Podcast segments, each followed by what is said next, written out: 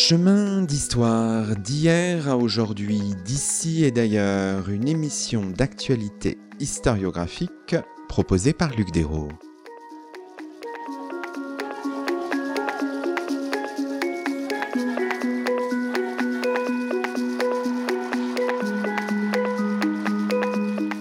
Bonjour à toutes et à tous, c'est le 179e numéro de nos chemins d'histoire, le 20e de la cinquième saison, et nous avons la joie d'accueillir à notre micro Vincent Duclerc. Bonjour à vous.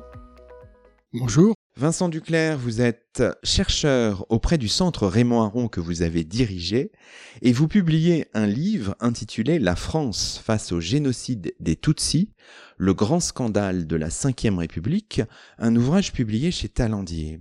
Aujourd'hui, dans nos chemins, nous revenons sur les responsabilités lourdes et accablantes de la France dans le génocide des Tutsis du Rwanda, responsabilités soulignées par un rapport présenté à Emmanuel Macron, président de la République, par une commission présidée par notre invité. Ce faisant, nous cherchons à comprendre comment tous les éléments étaient à la disposition des autorités françaises de l'époque, François Mitterrand et la présidence de la République au premier chef, pour que le génocide soit anticipé, compris et arrêté. Alors le livre paraît près de 30 ans après le génocide de près d'un million de Tutsis et l'assassinat d'opposants politiques, événements survenus entre avril et juillet 94, mais qui ont euh, événements qui ont une genèse euh, complexe sur laquelle vous revenez. C'est un livre qui s'appuie sur le rapport que vous avez présenté, je disais, au président de la République, euh, c'était le 26 mars, je crois, 2021. Un rapport qui s'intitule La France, le Rwanda et le génocide des Tutsis 1990-1994. C'est un rapport qui est disponible hein, euh, très facilement en ligne sur le site euh, Vie publique. Vous aviez reçu votre lettre de mission le 5 avril 2019, donc c'est un travail qui vous a pris environ deux ans avec toute une commission. C'est un travail aussi collectif au départ. Oui, c'est l'occasion pour moi de, remercier et de saluer euh, les membres de cette commission. Hein. Le, rapport a été adopté à l'unanimité euh, des 13 membres de la commission. C'est un travail qui est fait pour le public, pour la société française, pour la société rwandaise, pour l'Afrique, pour l'Europe, pour le monde. Et c'est un travail euh, nécessaire compte tenu du poids de ce qu'on appelle le déni, c'est-à-dire le discours euh, qui s'est finalement installé euh, dès euh, l'intervention française militaire de 1990 hein, pour finalement masquer les raisons propres à cette intervention, c'est-à-dire le soutien à un régime, un régime qui est au fond un régime génocidaire. Et comme la France a soutenu ce régime génocidaire, elle est forcément comptable du génocide. Or, c'est intolérable hein, de la part notamment des anciens dirigeants, dont François Mitterrand et ses proches. Et puis pour les historiens, les chercheurs, les experts, une très grande difficulté à, à faire avancer la vérité sur la base des sources. Et en plus, cette, ce déni euh, se doublait d'une crise euh, diplomatique extrêmement vive entre la France et le Rwanda, parce que le Rwanda ne comprenait pas qu'on puisse euh, mépriser, ni à ce point, la vérité historique, car effectivement, c'est bien la vérité historique qui était sue et connue des Rwandais. Et tout a changé avec voilà, cette lettre de mission du président de la République qui m'a été adressée, à charge pour moi de réunir une commission d'historiens de chercheurs, et cette lettre de mission, c'est un, mandat de recherche, hein, un mandat de recherche qui fixe quand même un certain nombre de, de faits acquis, c'est-à-dire euh, qu'il y a eu un génocide contre les Tutsis au Rwanda, que la période 1990-1993 est qualifiée de période pré-génocidaire, car en fait un génocide n'existe que parce qu'il y a une préparation, que parce qu'il y a un processus, on va, je pense, en reparler. Et cette lettre de mission, déjà, montrait que la présence de Emmanuel Macron n'était plus celle de François Hollande ou de ses prédécesseurs. On sait que Nicolas Sarkozy avait fait des efforts hein, pour essayer d'envisager euh, des erreurs de la France, mais ça n'a pas débouché sur, sur un changement. Donc Emmanuel Macron euh, installe cette commission et nous travaillons pendant deux ans, euh, y compris pendant la période de Covid, hein, c'était quand même pas très aisé, sur toutes les archives françaises, vraiment des masses d'archives qui nous ont permis au final eh bien, de remettre le 26 mars un rapport euh, qui a été reconnu pour ses qualités historiques. Et comme vous l'avez bien dit, ce rapport, à la suite de, près de 1000 pages de démonstrations, d'études des sources, d'analyses, conclut aux responsabilités lourdes et accablantes des autorités françaises dans le processus menant au génocide des Tutsis.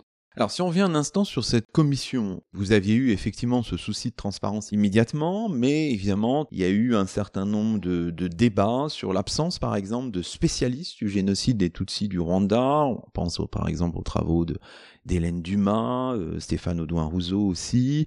Il y a eu euh, le départ de Julie Dandurin, tout ça, ça n'a pas trop perturbé vos travaux? C'était compliqué, hein. On m'a signifié euh, au fond, je ne faisais plus partie de l'université. Vous avez évoqué la direction euh, du Centre Raymond Aron. Euh, on m'a obligé à démissionner du, Centre Raymond Aron. Je n'ai pas été renouvelé sur un poste de professeur associé à Sciences Po. Donc des, situations assez fortes qui résultaient, voilà, de, en fait, de ce que l'on trouve quand même fréquemment dans l'université, c'est des chercheurs qui s'estiment propriétaires de sujets. Il est important, je crois, que sur en plus des sujets aussi importants que euh, le génocide des Tutsis et la responsabilité éventuelle, hein, parce qu'il faut la prouver, mais ce que nous avons fait, donc euh, d'une grande puissance comme la France, bien sûr la recherche individuelle est importante, mais la recherche collective est essentielle.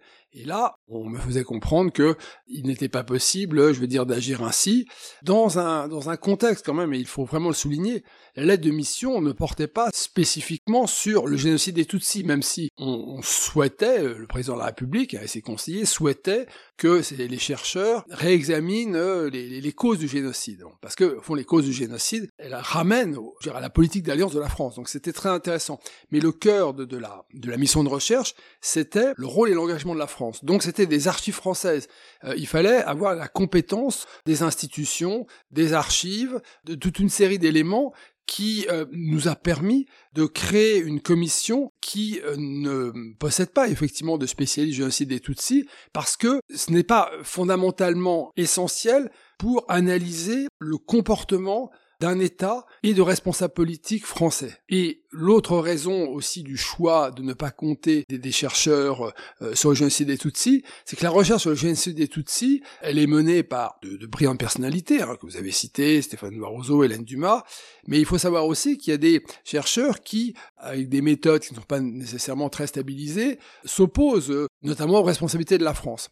Il aurait été compliqué de, choisir parmi ces chercheurs, donc nous avons en fond choisi de déplacer euh, cette commission pour lui donner finalement une, une une position, euh, je dirais, d'objectivité, ce qui n'empêche pas que toute la commission s'est formée au sujet du génocide des Tutsis. Alors, vous avez évoqué le cas, effectivement, euh, de, la collègue euh, qui a été un temps dans la commission Julie Dandurin. C'est vrai qu'effectivement, on a découvert, voilà, des, des textes donc qu'elle avait rédigés et publiés qui portaient directement sur le sujet du génocide des Tutsis, avec des prises de position qui ne relevaient pas de la recherche, mais plutôt, voilà, de la militance. En fait, cette collègue, euh, donc, s'était déjà mis en retrait en fait de la commission avant même qu'une polémique assez épuisante en fait soit déclenchée à, l'automne 2020. Euh, Pour finir sur ce sujet, les, les, les 13 membres qui ont signé et qui ont validé, qui ont adopté le rapport, hein, respectaient effectivement ce principe euh, d'une euh, extériorité méthodologique au regard du génocide des Tutsis, au regard aussi justement de toutes les, intenses polémiques et controverses sur le sujet, je pense que euh, c'est cette revendication d'objectivité, en tout cas de distance méthodologique, qui a soutenu le bon accueil fait au rapport. Alors, ce livre précisément, c'est un prolongement du rapport, mais c'est aussi autre chose. Vous avez continuer à prospecter dans les archives. Il y a même des découvertes. Hein. Je pense par exemple à ces chronos d'Hubert Védrine. À la suite de la remise du rapport et grâce, je veux dire, au budget de, ma commission qui n'avait pas été totalement consommé, j'ai obtenu euh, des pouvoirs publics l'autorisation de, lancer un grand colloque sur le génocide des Tutsis avec une première session euh, donc au Rwanda en septembre 2022 et une session à Paris en septembre 2023 et nous travaillons là pour la 30e commémoration à l'édition en ligne de tous les actes qui seront euh, en accès libre à tout chercheur. Il y a eu aussi un volume important de, de la rue Le Genre Humain, donc euh, qui là était intéressante aussi parce que c'était bien une écriture partagée euh, de, de l'histoire commune, parce que finalement il n'y a qu'une seule histoire, hein, et, et, tout le travail qui a été mené, c'est aussi finalement de, de, dire aux Rwandais que l'histoire euh, qu'ils avaient vécue était la vérité. Donc j'avais dirigé ce, ce, ce, ce numéro hein, qui est sorti au mois de mars 2023, et parce que le sujet me paraissait extrêmement important, parce que, je veux dire, je pense avoir une compétence sur euh, l'histoire des institutions en France, sur l'histoire de la République, eh bien, euh, j'ai choisi de continuer en termes de recherche individuelle. Finalement, l'objectif était quand même de, déjà, de de bien expliquer tout ce que le rapport avait établi. Le rapport fait quand même 1200 pages, hein, donc euh, avec 200 pages de notes, 1000 pages de texte. Beaucoup en fait des lecteurs euh, m'ont suggéré de faire ce qu'on appelle l'executive summary, c'est-à-dire en fait une sorte de synthèse stratégique. Hein. J'ai rapproché, j'ai rapproché les faits saillants, si vous voulez. J'ai réexaminé un nombre d'archives que nous avions libérées, mais comme vous l'avez bien dit, j'ai fait mon travail d'historien en allant rechercher de nouvelles archives. Et là, il y en a effectivement euh, beaucoup, hein, des, fonds privés d'archives publiques. Hein. Donc c'est le cas de euh, la chef de coopération civile de 1980 à 84, qui est Thérèse Pujol, hein, ouvert ses archives, et ces archives, j'ai amené Thérèse Pujol à les verser aux archives diplomatiques, hein, maintenant c'est un fonds. Les, les, archives du colonel Galinier, premier attaché de défense, qui avait déjà été utilisé euh, dans le cadre du rapport, eh bien j'ai accédé à, on a pu retrouver de nouveaux documents, notamment un rapport extrêmement important, dit le rapport Canovas. Hein. On connaissait l'existence de ce rapport, hein, qui met en place euh, finalement les principes d'une guerre contre-révolutionnaire, donc cette co-belligérance, mais personne savait où, où il était, et je l'ai retrouvé. Les chronovédrines, effectivement, donc qui montrent l'activité plus importante que ne le dit aujourd'hui Bervedrine, eh bien euh, sur le Rwanda de par sa, sa, sa place de numéro 2 hein, entre le président Mitterrand et puis euh, les services de l'Élysée, l'état-major particulier, la cellule diplomatique en particulier, et puis euh, des témoignages sur les trois jours de Bicécero, hein, des témoignages écrits d'officiers qui n'avaient jamais parlé parce que le traumatisme des attaques qu'ils avaient subies était tel qu'ils s'étaient murés dans le silence. Et donc en fait, le travail de chercheur, c'est aussi euh, d'établir euh, des relations de confiance de manière soit à obtenir des archives, ou alors de d'obtenir des témoignages. Ces témoignages-là, euh, moi je pratique de la manière suivante, c'est-à-dire que je, demande des textes écrits. Je pense que le texte écrit engage davantage la personne que un entretien qui, donc pour moi, est moins probatoire. Alors je rappelle juste pour nos auditeurs hein, que Hubert Védrine était secrétaire général de la présidence de la République au cours du, deuxième mandat de, François Mitterrand, et puis Bicécéro, on en parlera euh, tout à l'heure, hein, c'est des journées très importantes en juin 1994. Euh, Alors si on revient, vous le faites aussi dans ce livre, dans les, profondeurs de la présence française au Rwanda, il faut rappeler que le Rwanda c'est une ancienne colonie allemande puis belge, donc... Euh, qui obtient son indépendance en 1900, euh, c'est un processus, hein, en 1962 sous la première République jusqu'en 73, puis sous la, la deuxième République, après le coup d'État de, Juvenal Abiyarimana, on a euh, une relation qui se, consolide, mais vous le dites, vous le rappelez, vraiment les choses changent, semble-t-il, je ne sais pas si c'est le, bon mot, sous la présidence de François euh, Mitterrand, il y a des échanges très importants entre euh, Mitterrand et Abiyarimana. Il y a une première visite à Kigali en 82. Enfin voilà, il y a une progression constante de l'aide financière et,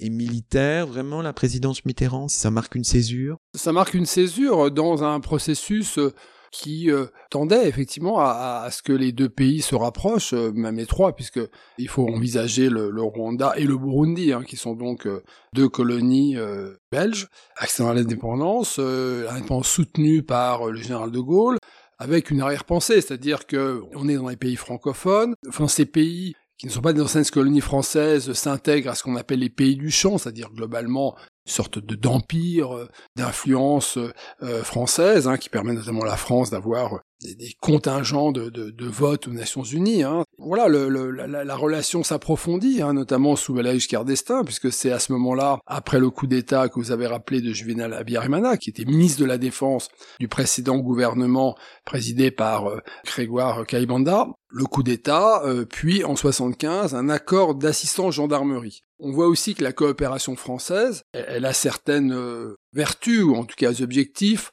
qui est pas uniquement euh, de, contrôler euh, des pays et leurs richesses, hein, mais aussi de favoriser l'état de droit. Donc créer une gendarmerie nationale favorise le développement d'un état de droit euh, au détriment, par exemple, eh bien, des cellules du parti unique faisant la loi sur les collines. Et cet accord ne permet pas l'envoi de, troupes de combat, c'est quand même très spécialisé, En fait, à l'arrivée de François Mitterrand, les, choses changent. Euh, d'abord parce que François Mitterrand euh, est très attaché à l'Afrique et je dirais euh, très attaché au passé colonial de l'Afrique. Hein, il a occupé des, des, hautes fonctions sous la quatrième République.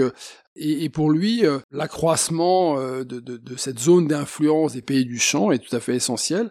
Et euh, ce voyage euh, donc de 1982 est important aussi parce que c'est la rencontre avec Juel Abiyarimana et véritablement euh, une des relations très vite très étroites entre les deux présidents qui s'apprécient.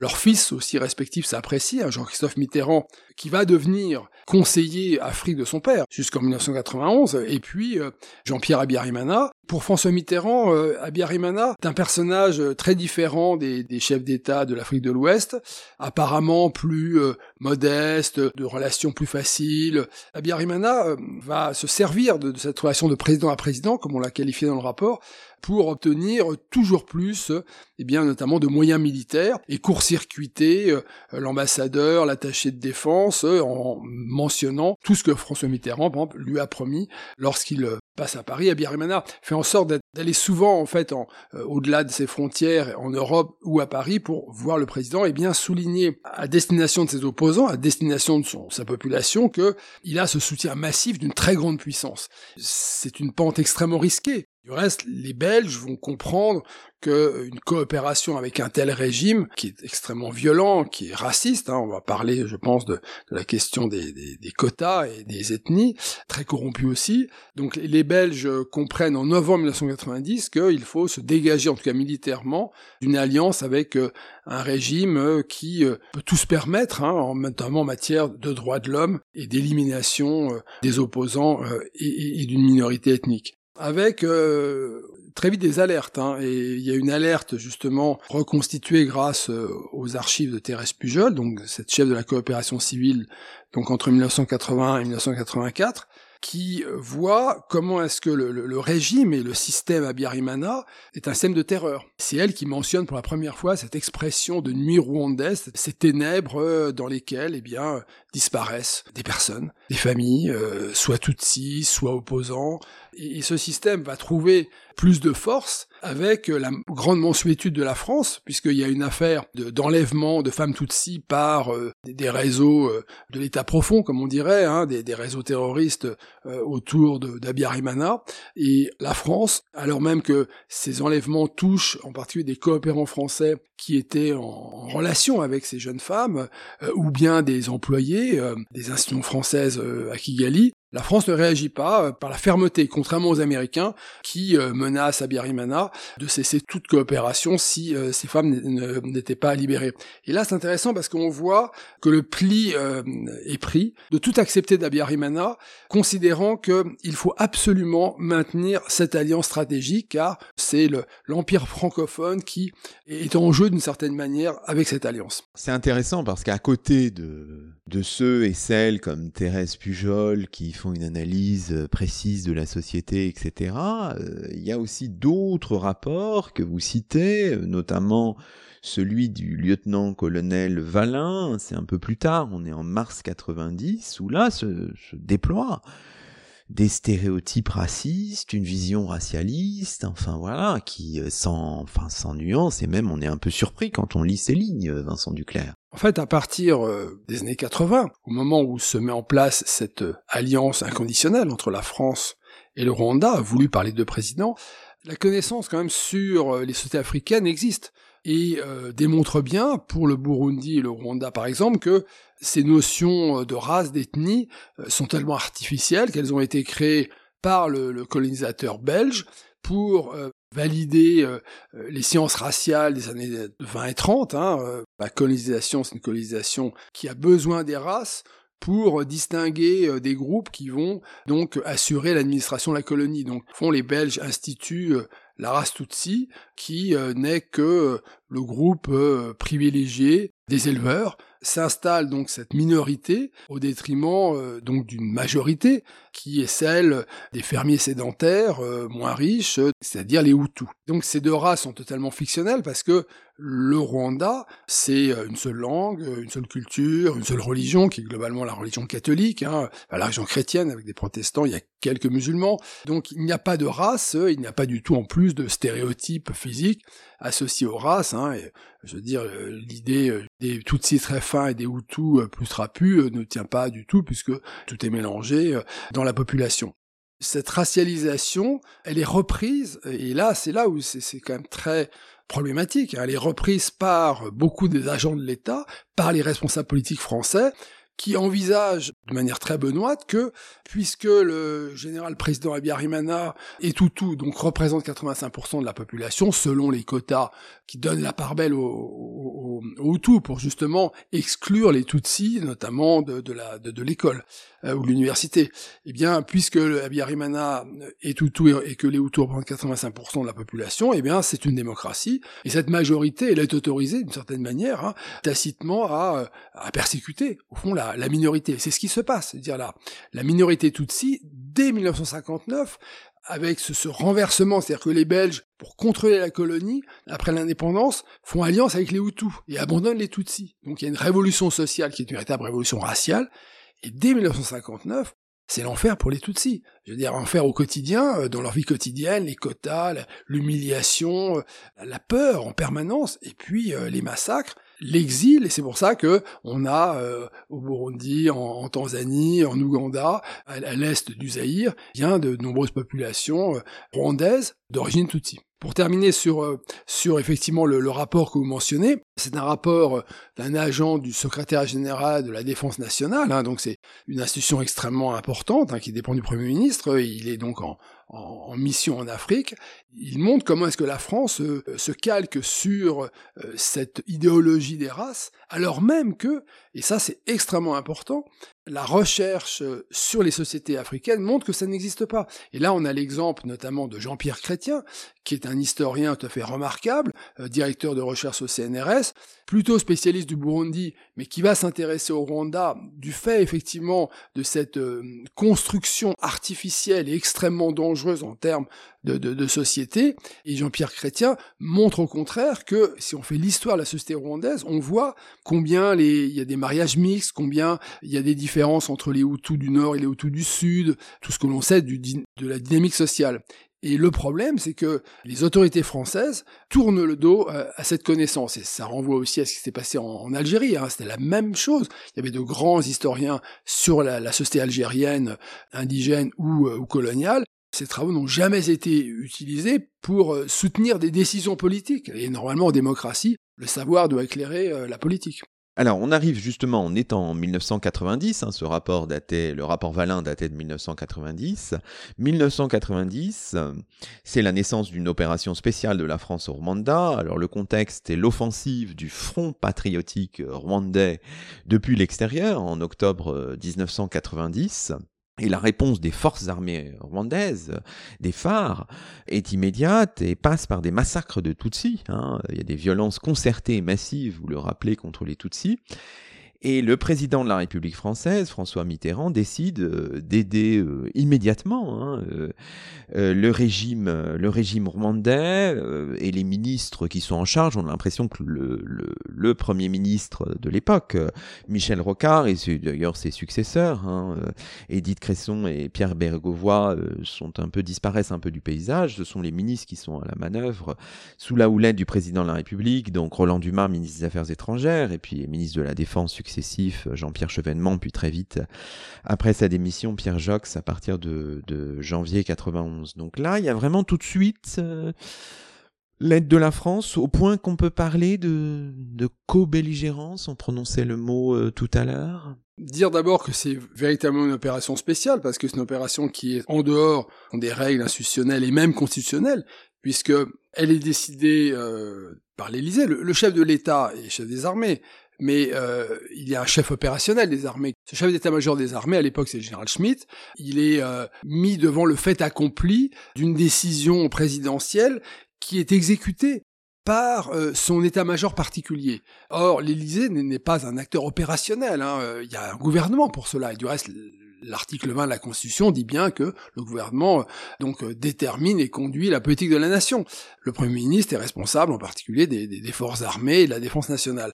Effectivement, Michel Rocard, euh, il le dit, et ses conseillers le diront notamment lors de la mission d'information parlementaire sur ce sujet en 1998, il apprend l'opération Norrois, donc l'envoi de troupes de combat à la suite donc de l'offensive du Front patriotique rwandais, c'est-à-dire les exilés Tutsis, mais aussi des opposants à, à Biarimana, hein, qui se, se trouvent en Ouganda. Il apprend l'envoi des troupes de combat pour soutenir le régime d'Abiyarimana, dans la presse. Et euh, c'est pour ça qu'on a affaire à une opération spéciale qui en plus est spécial aussi parce que on y met euh, des, troupes extrêmement aguerries, euh, des forces spéciales ou des unités de combat conventionnelles, mais qui ont une puissance de feu considérable, qui sont surarmées. On surarme aussi les forces armées rwandaises avec des résultats euh, aberrants, c'est-à-dire que jamais les forces armées rwandaises, c'est constaté dans les dans les rapports hein, des, des militaires, jamais les forces armées rwandaises ne deviennent une armée professionnelle et Pire, l'armée rwandaise, qui va aussi grandir hein, du fait de, la menace du FPR, devient une armée de liquidation de l'ennemi. L'ennemi, c'est l'ennemi intérieur, c'est le Tutsi. De ce point de vue-là, on a un exemple frappant avec donc l'offensive du 1er octobre du Front patriotique rwandais, 1er octobre 1990. Cette offensive est stoppée par la coopération militaire française qui guide de manière très intelligente sans qu'elle soit directement appliquée, notamment les, hélicoptères de combat, mais le, reste de la troupe des forces armées rwandaises, eh bien, euh, en profite pour, euh, à la demande hein, euh, du, président Abiyarimana, hein, à faire des représailles, des représailles terribles, c'est-à-dire arrestation, torture, élimination de nombre d'opposants politiques et élimination, eh bien, de milliers de Tutsis au moment même où la première préoccupation, ça serait voilà de, défendre le territoire national, bien qu'il ne soit pas attaqué par l'extérieur, mais par des Rwandais. finalement, il y, a, une co-belligérance, puisque la France accepte, va toujours accepter que cette armée rwandaise qu'elle forme fasse bien autre chose que euh, son métier de défense nationale. Les analyses émanant de, l'État montrent, je veux dire, l'ampleur euh, des, des massacres durant tout le temps de présence militaire française massive. Revenons peut-être un peu, parce que c'est pour nos auditeurs c'est complexe, sur le, le FPR et sur la diabolisation, hein, dès cette époque-là, euh, Vincent Duclerc, du Front patriotique rwandais. Est-ce que vous pourriez un peu nous, nous expliquer le, le, vocabulaire dans les textes que vous avez lus émanant de l'Élysée C'est l'offensive Ougando-Tutsi. Le Front patriotique rwandais est un mouvement politique, hein, un mouvement politique d'opposition à la dictature d'Abiyarimana, avec des exilés Tutsis qui en fait ne se proclament pas Tutsis dans une sorte de guerre raciale, mais plutôt effectivement de force d'opposition euh, à une, dictature. Et on le voit bien puisque une partie aussi des membres du Front patriotique rwandais sont des Hutus d'opposition, qui sont euh, réfugiés en Ouganda, en Tanzanie, euh, parce que au Rwanda, c'est la terreur quotidienne aussi, avec notamment l'arme du parti unique qui se dote de, milices. bon, on voit tout un système. Le Front patriotique rwandais est un mouvement politique qui en plus ne vise pas les intérêts français. C'est-à-dire qu'il y a notamment une ville en, janvier 91 qui est prise par, euh, ville au nord qui est prise par le FPR, Rwengeri, et jamais les forces du FPR ne menacent les, les ressortissants français. Donc ça, c'est des éléments intéressants qui, en fait, rendent extrêmement incompréhensible donc l'ennemisation du FPR. C'est-à-dire que le FPR devient euh, l'ennemi, alors il est l'ennemi euh, d'Abiyarimana, mais il devient en fait l'ennemi de, la France. Hein. Et donc, pour que la France soit légitime à combattre le FPR, il faut démontrer que euh, le FPR est une menace extérieure qui euh, met en péril la souveraineté d'un État. Parce que selon les, les, textes en vigueur pour la coopération militaire de la France en Afrique, la France ne peut pas se mêler d'affaires intérieures. Donc elle ne peut intervenir qu'en cas effectivement de menace sur la souveraineté.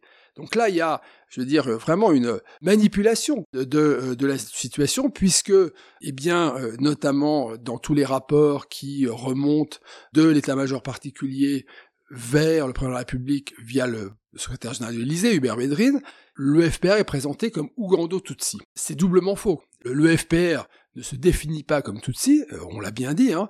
et deuxièmement, le FPR n'est pas le bras armé de l'Ouganda. Du l'Ouganda, donc, est finalement assez contente que les exilés euh, Tutsis euh, rentrent chez eux. il faut que le FPR soit Ougando-Tutsi. Donc, il faut chercher des preuves, même si elles n'existent pas. Et on impose à l'attaché militaire français à Kigali, le colonel Galinier, donc de rechercher euh, ces preuves, qu'on met entre guillemets, de euh, l'aide massive de, l'Ouganda sur le FPR, justement pour prouver euh, cette menace extérieure. Donc il y a des fax qui lui arrivent et qui sont du reste pas du tout, euh, réguliers, puisque le colonel Galinier obéit au chef d'état-major des armées et au ministère de la coopération. Il n'obéit pas à l'Élysée, c'est ainsi. Donc il reçoit des fax à détruire après lecture en plus, hein, lui demandant voilà une opération euh, de fabrication de, preuves, et lui refuse. Et il est contraint, je veux à quitter son poste en juillet 1991 cette diabolisation, cette ennemisation du FPR amène la France, effectivement, à être en situation de co-belligérance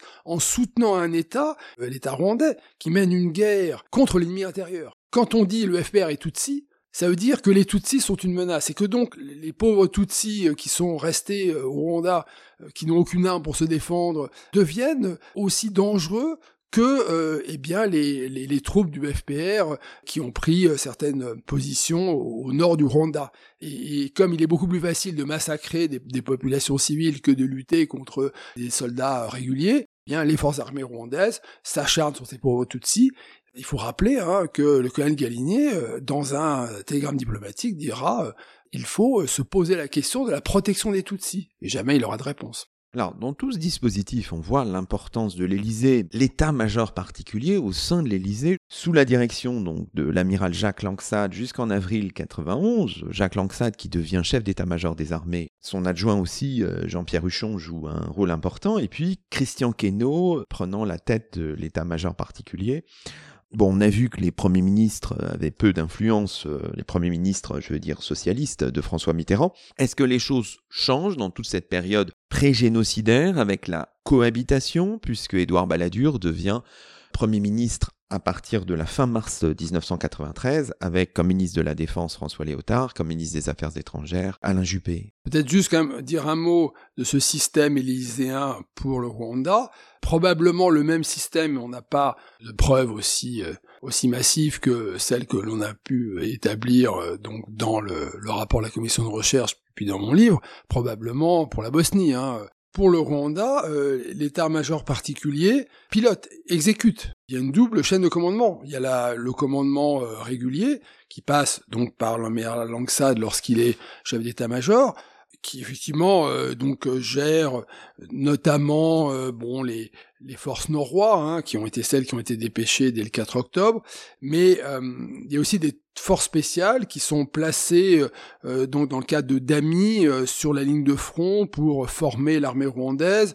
Donc à travers notamment le, rapport Canovas que, que j'ai pu découvrir, on voit bien qu'il y a une volonté aussi de former l'armée rwandaise à la lutte contre contre insurrectionnelle, notamment dirigée vers l'ennemi intérieur. Hein. Les, documents sont là, hein. donc c'est au fond les, ces forces spéciales et d'amis. Ça veut dire détachement d'assistance militaire et d'instruction un terme euh, assez neutre, mais qui quand même euh, fait de la formation et de la formation euh, très directement hein, sur les zones d'affrontement au nord, sachant que le nord du Rwanda, ce sont les zones aussi de l'extrémisme Hutu. Et en fait, ceci est piloté euh, et on l'a vu à travers les liaisons euh, téléphoniques. Et le et on voit bien comment est-ce que l'Élysée euh, via Bayonne et, et, donc la, la, base du premier PIMA qui est le fleuron des forces spéciales commande aux forces françaises au Rwanda aux grandes dames de l'attaché de défense donc soit le colonel Galinier soit ensuite le colonel Cussac qui sont dépossédés hein, il y a un, mécano institutionnel qui euh, montre toute une série d'irrégularités, d'illégalités, il faut bien le noter.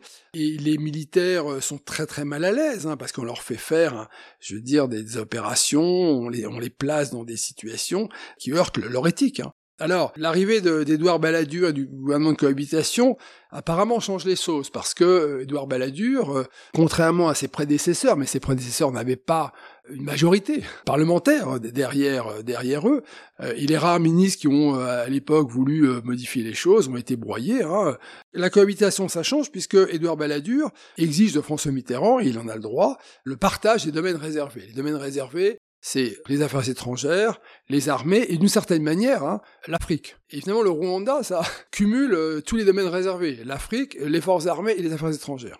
Euh, François Mitterrand est contraint hein, de, de, de s'exécuter, mais on le voit avec le Rwanda, il reprend la main et d'une certaine manière, c'est la voie mitterrandienne qui triomphe en 1994, alors même qu'Édouard Balladur ou Alain Juppé, qui va reconnaître le génocide des Tutsis dès le 16 mai 1994, euh, hein, eh bien, euh, ce gouvernement-là n'est pas du tout favorable à une alliance avec euh, le régime d'Abiyarimana, puis le, le, régime qui suit après l'attentat du, du, 6 avril. Et au contraire, ces ministres, Édouard Balladur, sont très frayés par ce qu'ils voient. Alors, malheureusement, même si, même si Alain Juppé reconnaît le génocide, très vite, voilà, on donne l'idée, hein, et c'est typique d'un paternalisme ou d'un réductionnisme sur l'Afrique, l'idée que ce sont des massacres et que finalement les Tutsis massacrent aussi les Hutus.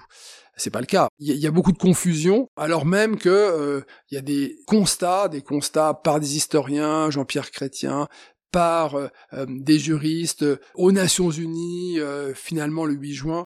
Voilà, pour répondre vraiment à votre question, il y a un changement. Ça évite que la France se retrouve pieds et poings liés avec les génocidaires. Hein, c'est aussi grâce à Edouard Balladur que euh, la situation euh, euh, ne sera pas ainsi.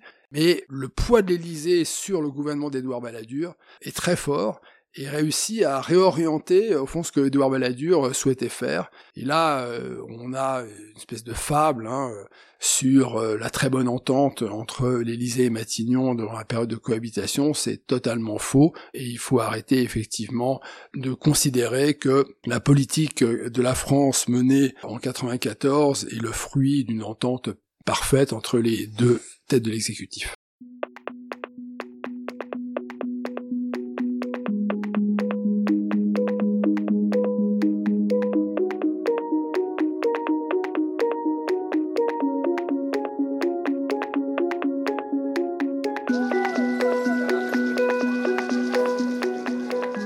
Vous écoutez Chemin d'Histoire, une émission d'actualité historiographique.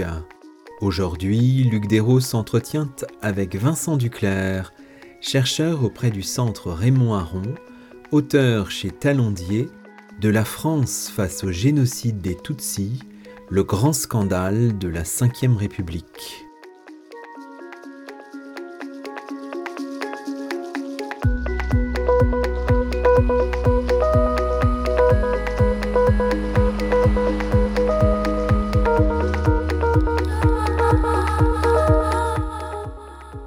Chronologique.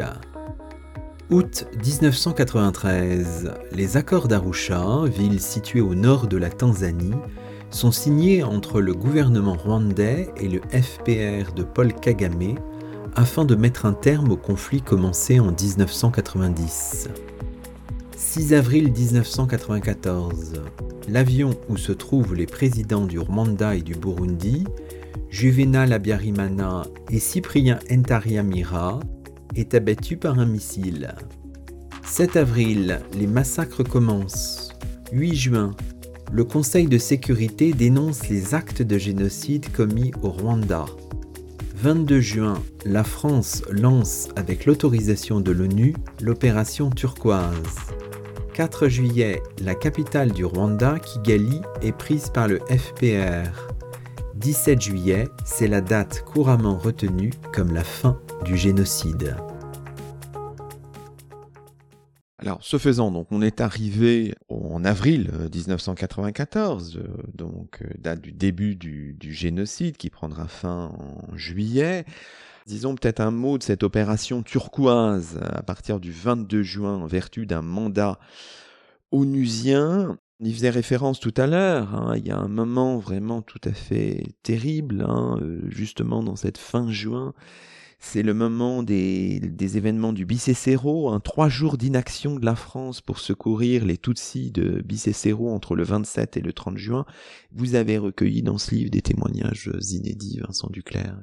Pour bien comprendre la période de 1994, hein, il n'y a plus euh, ces euh, unités de combat, ces forces spéciales qui ont caractérisé le soutien de la France entre 1990 et 1993, puisque euh, les accords d'Arusha 1293 prévoient un partage du pouvoir avec le FPR. Et là aussi, il faut peut-être faire une mention, dire que certes la France a soutenu les accords d'Arusha, mais en même temps les a torpillés en soutenant toujours le président Abiyarimana, qui était le premier opposant à ces accords, parce que vous voyez arriver les ennemis absolus qui étaient le FPR qui allait participer au gouvernement. Donc euh, par application des accords, les troupes françaises quittent le Rwanda, il ne reste plus qu'une trentaine de coopérants en décembre 1993. Donc 1994, c'est le déclenchement du génocide, donc qui crée la déshumanisation des, Tutsis, qui euh, mobilise hein, les, milices, euh, toute la population à, se préparer à l'extermination des Tutsis. C'est la phase où on a un million de morts en 100 jours, hein, ce qui est considérable en, termes même de d'efficacité meurtrière, hein, si on veut parler ainsi. Euh, effectivement, la France n'est plus présente militairement. Sauf que elle monte deux opérations militaires. Euh, la première, l'opération Amaryllis, dès le lendemain du déclenchement du génocide pour évacuer les ressortissants français avec voilà la question de au fond ces forces spéciales françaises qui sont déployées euh, à Kigali est-ce qu'elles pourraient euh, est-ce qu'elles auraient pu éventuellement agir pour protéger les Tutsis? D'autant que elles sont pas seules il y a aussi des forces spéciales belges des commandos italiens des marines au Burundi des casques bleus des parabelges au sein des casques bleus. Oui, bon et la deuxième opération donc on va y venir c'est l'opération turquoise qui est euh, une opération euh, dont la chronologie est assez étonnante parce que la France rapatrie euh, ses ressortissants et les troupes spéciales, les forces spéciales d'Amaryllis, mi-avril, et les Nations Unies, sous pression de la Belgique qui a perdu des, hommes, mais soutenu par tout le monde, personne ne voulait intervenir au Rwanda, votent la réduction des casques bleus. Donc la réduction des casques bleus, qu'est-ce que ça signifie? Ça signifie simplement que on encourage les, tueurs euh, euh, génocidaires à, à, croître, puisque au fond il y a, y a, une impunité complète. Il n'y a plus effectivement de forces capables de dissuader les, le génocide. Et en fait, cette situation euh, est préoccupante parce que la France aurait été tout à fait en position de répondre aux demandes des Nations Unies d'envoyer des casques bleus. Et la France ne le fait pas. Alors c'est vrai que le Front patriotique rwandais qui commençait à intervenir pour, bien sûr, renverser le, ce pouvoir euh, dictatorial des successeurs d'Abiyarimana, mais aussi pour sauver les Tutsis, hein, pour arrêter le génocide, fait très peur à la France. Euh, le FPR ne veut pas aussi de la présence française. Mais toujours est-il que la France semble assez inactive oui, sur le sujet, et tout d'un coup, parce qu'Édouard Balladur euh, et, et, Alain Juppé proposent une opération humanitaire, parce que les images commencent à venir, il y a très peu d'images, il y a très peu de journalistes, tous les journalistes sont euh, en Afrique du Sud pour euh, l'élection de, de, Nelson Mandela, mais quand même, on découvre l'enfer, hein, on apprend ce qui se passe, et donc il y a ce, cette idée de l'opération humanitaire pour sauver des vies sans que véritablement l'objectif soit l'arrêt du génocide. Vous voyez, il y a quelque chose d'assez ambigu. Et en fait, François Mitterrand et son état-major particulier soutiennent par une sorte de volte-face l'opération turquoise, parce que, et là les témoignages ainsi que l'observation des, premiers euh, plans euh, d'opération montrent euh, que cette opération turquoise permettrait de bloquer le FPR et donc de rétablir sur le terrain une sorte d'équilibre politique de manière à ce que la France garde quand même la main sur le Rwanda, vu qu'elle a tellement misé politiquement sur le régime Hutu. C'est certain que le début de, l'opération turquoise est très trouble, et surtout on dit aux militaires qui sont envoyés sur l'opération turquoise, à partir du 25 juin, ils arrivent par le Zaïre à l'ouest du Rwanda, on leur dit que l'objectif est d'arrêter les massacres. Arrêter les massacres signifie que, certes, il y a des Tutsis massacrés, mais il y a aussi des Hutus massacrés par les Tutsis. Ce qui est faux. Bicécero, c'est ça, en fait. Oui, j'ai obtenu euh, des témoignages d'officiers de, sous-officiers qui n'avaient jamais parlé, qui euh, en fait portent la croix hein, de, l'impossibilité qu'ils ont subie, hein, de par les ordres ou l'absence d'ordre, bien de, sauver des, des, vies, de sauver euh, des, des, rescapés Tutsis. Puisque le 27 juin, vous avez un détachement de forces spéciales des commandos air hein, qui sont déployés dans le cadre de l'opération turquoise et qui euh, découvrent euh, ces rescapés de Bicécero. Donc c'est sur une grande colline des Tutsis qui se battent avec des lances, des pierres, contre les tueurs qui arrivent de la grande ville de Kibouye et qui massacrent de manière terrible ces, ces Tutsis. Et c'est intéressant parce que le chef du commando euh, R, euh, le lieutenant-colonel euh, Jérémy Duval, ses officiers, dont le, sergent-chef Meignier, comprennent que c'est pas du tout des maquis Tutsis, comme on leur disait, des maquis du FPR. C'est vraiment un génocide. C'est très intéressant parce que moi j'étais impressionné par la faculté des militaires à, alors même qu'on leur dit euh, vous arrêtez des massacres, eh bien, comprennent qu'ils sont un théâtre de génocide. Et comprennent que tous les Rwandais qui les accueillent et qui les acclament, en fait, sont des tueurs, quoi. En quelques jours, la bascule est faite, notamment à travers le chef du groupement Nord, hein, le colonel Sartre, qui euh, comprennent que voilà, il faut dissuader euh, toutes ces populations euh, qui acclament les Français et dissuader de continuer leur œuvre d'extermination des Tutsis. Mais à Bicessero, le 27 juin, Duval adresse donc son compte rendu par téléphone, il envoie un fax ensuite, et en fait, ces renseignements sont écartés parce que, eh bien, le commandement de l'opération turquoise est dominé politiquement par cette euh, vision du champ de bataille qui est la menace du FPR. L'opération turquoise est d'abord là pour repousser la puissance du FPR. Et donc, dans la logique, ce que dit Duval et ses rescapés, ça ne colle pas parce que les Tutsis sont forcément des maquisards. Et il faudra attendre trois jours. Et la redécouverte, hein, c'est même pas, il n'y a même pas un, ordre disant il faut aller secourir les, les, les rescapés de Bicessero, c'est une colonne qui va faire une autre euh, colline, et, là, des sous-officiers euh, de, de régiment d'élite, hein, c'est le GIGN et puis le 13e RDP, qui euh, en fait suivent une piste menant à redécouvrir Bicessero. Et là, devant l'évidence des faits, bien euh, le chef euh, des opérations spéciales, hein, le général Le colonel Rosier, et euh, le, chef de l'opération turquoise, le général Lafourcade, déclenchent un vaste pont aérien pour aller secourir les, blessés dans la nuit. C'est assez impressionnant, ça a été filmé par les soldats de l'image, hein, et pour sécuriser la zone, qui est ensuite confiée le lendemain, le 1er juillet, au colonel Sartre. Voilà, oui, l'étude de, ce petit, euh, de ce moment est absolument tragique parce que on voit effectivement tout le système mental et intellectuel qui a empêché de voir la réalité et qui a empêché la France de stopper net dès le 27 juin ce calvaire des, des Tutsis de Bicessero. Vous disiez l'importance de comprendre comment finalement les informations, les voix dissonantes ne remontaient pas ou n'étaient pas entendues, mais il faut le dire aussi, ça c'est intéressant parce que finalement votre livre c'est une chambre d'écho aussi de voix et on a des, des, voix passionnantes, que ce soit avant ou pendant le, génocide. On voit l'ambassadeur Giorgio Martre en poste à Kigali entre 89 et 93, on l'entend hein, à travers ses textes. On entend l'ambassadeur en Ouganda, Yannick Gérard, son premier collaborateur, Antoine Onfray, aujourd'hui ambassadeur de France au, Rwanda. On entend le, général Jean Varret. Ces, deux, ces trois personnes donnent des alertes, sont des lanceurs d'alerte, mais ne sont pas entendus. On voit, à contrario, complètement un rebours de ça, l'ambassadeur de France au Rwanda, Jean-Michel Marlot, qui aide à la formation du gouvernement intérimaire composé d'extrémistes euh, représentant la fraction Hutu Power. En avril 94, il y a des voix très contradictoires, mais il y a aussi des voix qui ont alerté. Et votre livre, d'une certaine manière, et j'imagine que pour eux c'était important aussi, leur rend une certaine forme de justice. Oui, et, merci de votre présentation parce qu'elle est très juste. Voilà, la France au Rwanda, c'est euh, les institutions euh, de l'État, euh, le gouvernement, peu le Parlement, mais quand même. Hein, Jean Roux, par exemple, député socialiste, qui reçoit une lettre intéressante de Jean-Pierre Chrétien. La France, ce sont des institutions qui sont elles-mêmes traversées par une tension extrêmement forte entre la soumission à la vision élyséenne, au dogme, au dogme d'un FPR ennemi absolu de la France, totalitaire, les Khmer noirs, tout ça, je veux dire, c'est c'est documenté, hein, ce sont des traces écrites, hein, traversées donc par cette vision et aussi par un professionnalisme, voire une éthique, voire une conscience d'acteurs de l'État, de responsables politiques, qui, dire, regarde la, la réalité en face et constate euh, effectivement qu'il y a une préparation de génocide et qu'il faut alerter. Et les alertes sont nombreuses. En fait, le rapport euh, de la commission de recherche en a établi un certain nombre, mais moi j'ai systématisé, euh, je veux dire, justement dans des chapitres, la connaissance que la France avait de tout le processus génocidaire.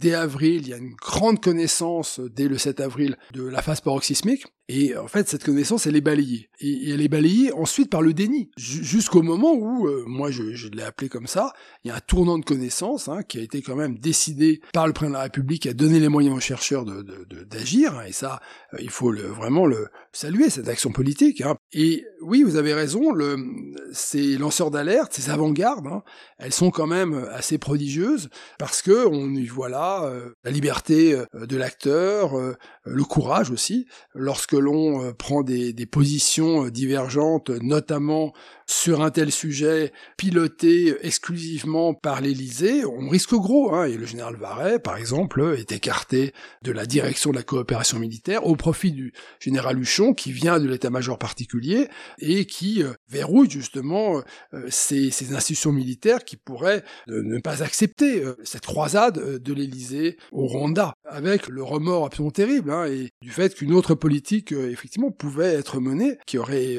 non seulement évité à la France de cautionner un, processus génocidaire, mais qui aurait permis à la France d'arrêter le génocide. Donc on est là quand même sur des, grands sujets extrêmement euh, préoccupants qui euh, lient euh, l'histoire et la morale. Du reste, il y a, eu un effet direct du rapport, c'est que le premier collaborateur de, de l'ambassadeur Yannick Gérard, qui devient rédacteur rwandais en 1991, qui fait des rapports qui alertent sur euh, le danger euh, euh, extrême en fait d'une alliance avec un, régime si si corrompu et si problématique eh bien est écarté de son poste de la direction des affaires africaines et malgaches et va connaître une carrière disons un peu décevante hein, eu égard à, ses, à ses qualités à ses, à ses diplômes. Il, a ensuite passé le, concours de l'ENA. Et c'est en lisant justement finalement l'histoire de ce lanceur d'alerte que le président de la République décide euh, donc de le nommer comme nouvel ambassadeur euh, au Rwanda, sachant en plus qu'il n'y avait pas d'ambassadeur au Rwanda, donc euh, à l'époque où il a été nommé, c'est-à-dire donc en juin 2021. Et mon livre, effectivement, est aussi, voilà, par la restitution du savoir, la réhabilitation des acteurs. Et je précise que, en fait, je, je, je termine là un, un, chapitre inédit qui sera en accès libre pour tout le monde sur mon carnet de recherche, hein, ça s'appelle ci2re hypothèse.org qui reprend justement euh, l'action euh, de, ces lanceurs d'alerte, de ces avant-gardes. Mais ils sont très bien décrits euh, dans le livre déjà. Vous le rappelez dans votre livre, le déni mitterrandien s'est poursuivi au-delà de l'été 94. Il y a ce, discours de Biarritz du 8 novembre 1994 où on parle de génocide au pluriel. On pourrait aller aussi regarder tous les discours d'Hubert Védrine, étonnamment reçus médiatiquement, enfin voilà, depuis des années, qui était ministre des Affaires étrangères quand même, hein, entre 97 et 2002. J'ai retrouvé par exemple une chronique dans Le Point en 96 où il efface complètement le génocide. Enfin voilà, c'est quand même surprenant parce qu'il y a à côté de cette logique de lanceur d'alerte, il y a aussi cette logique du déni qui s'est poursuivie et qui se poursuit presque encore aujourd'hui chez certains. Le déni est très très puissant et il est, je dirais, double. Hein, C'est-à-dire, c'est le déni des responsabilités françaises au Rwanda. François Mitterrand le dit à Biarritz, la France n'est pour rien dans euh, euh, lorsque des chefs euh, locaux décident de régler leur compte à coups de machette. Hein. Le 8 novembre 1994, date de la résolution du Conseil de sécurité qui crée le tribunal pénal international pour le Rwanda, chargé de juger des crimes de génocide. Tout ça est très très problématique. Aucune responsabilité à l'issue du travail de la mission d'information parlementaire de 1998, qui pourtant montre énormément d'éléments troublants hein, sur le fait que la France s'est alignée sur le, régime Abiyarimana. Donc c'est un déni de responsabilité, mais la meilleure façon euh, d'empêcher finalement que la question soit posée des responsabilités de la France dans le génocide, c'est aussi de nier le génocide. Le génocide, effectivement, vous avez raison, n'apparaît pas dans les discours, euh, n'apparaît pas à Biarritz. Dans une déclaration du 18 juin 1994, donc avant Biarritz, au moment où euh, les Nations Unies ont constaté le génocide, où Alain Juppé reconnaît le génocide, eh le 18 juin, un communiqué ne mentionne pas le génocide. Ou alors on mentionne le génocide rwandais, qui est une manière de dire que, bon, bah au fond, ils se sont tous entretués, et puis euh, certainement les Tutsis ont, ont massacré les Hutus. Ce que je voudrais dire pour terminer, c'est que ce déni, il se maintient exactement. Euh, je veux dire, euh, encore, donc le point ayant consacré un, dossier le, 11 janvier à, mon ouvrage, eh bien une réaction du président de l'Institut euh, François Mitterrand, Jean Glavani, reprend parfaitement tout ce narratif. C'est ce narratif qui pourrait empêché probablement François Hollande d'avancer sur le sujet, hein, puisqu'il avait annoncé l'ouverture des archives, mais que rien ne s'est produit. Et le dernier point, ce, déni est tellement fort et puissant qu'il permet au fond de valider toute cette politique au Rwanda. Oui. C'est-à-dire que cette politique euh, au Rwanda, ce scandale de la République, République, parce qu'il y a une compromission euh, majeure de toutes les institutions pour faire en sorte que cette politique personnelle de François Mitterrand et de son état-major réussisse, Et on mesure la puissance en fait de cette politique, la puissance du déni qui va suivre. Merci beaucoup Vincent Duclerc. Et c'est ainsi que se termine le 179e numéro de nos chemins d'histoire, le 20e de la cinquième saison. Aujourd'hui, nous étions en compagnie de Vincent Duclerc, auteur d'un livre intitulé La France face au génocide des Tutsis, le grand scandale de la Ve République, un livre passionnant publié chez Talendier. Toutes nos émissions sont disponibles sur les plateformes de podcast et sur le site chemindhistoire.fr avec un S à chemin. À très vite pour un nouveau rendez-vous radiophonique. Que la force historienne soit avec vous.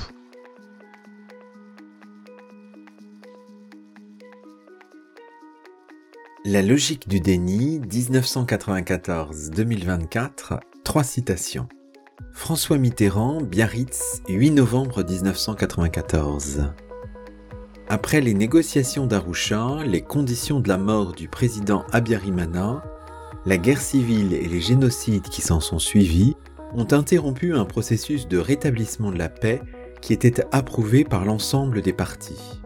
Un peu plus loin, en vérité, vous le savez, aucune police d'assurance internationale ne peut empêcher un peuple de s'autodétruire, et on ne peut pas demander non plus l'impossible à la communauté internationale, et encore moins à la France tant elle est seule lorsque des chefs locaux décident délibérément de conduire une aventure à la pointe des baïonnettes ou de régler des comptes à coups de machette. Après tout, c'est de leur propre pays qu'il s'agit.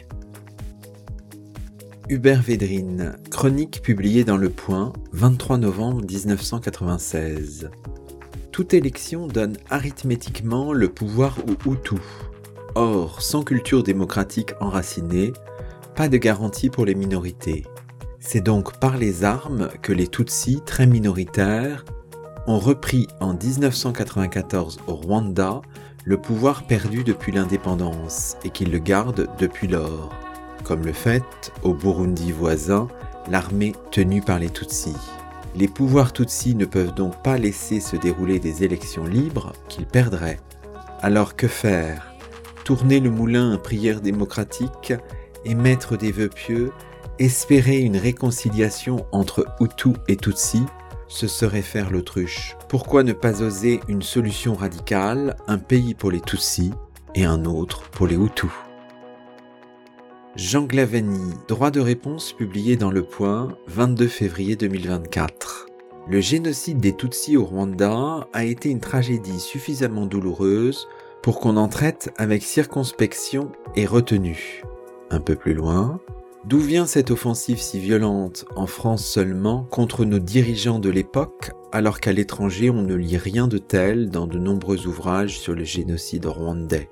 Pour le comprendre, il faut regarder du côté du président Kagame.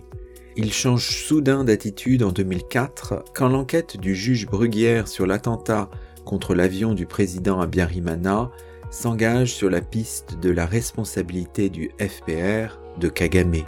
À partir de là seulement, il met en cause la France en recherchant tous les alliés possibles, notamment dans certains milieux intellectuels français que réunit une vieille vindicte anti-mitterrandienne, d'ailleurs très deuxième gauche, et qui deviennent alors ses idiots utiles.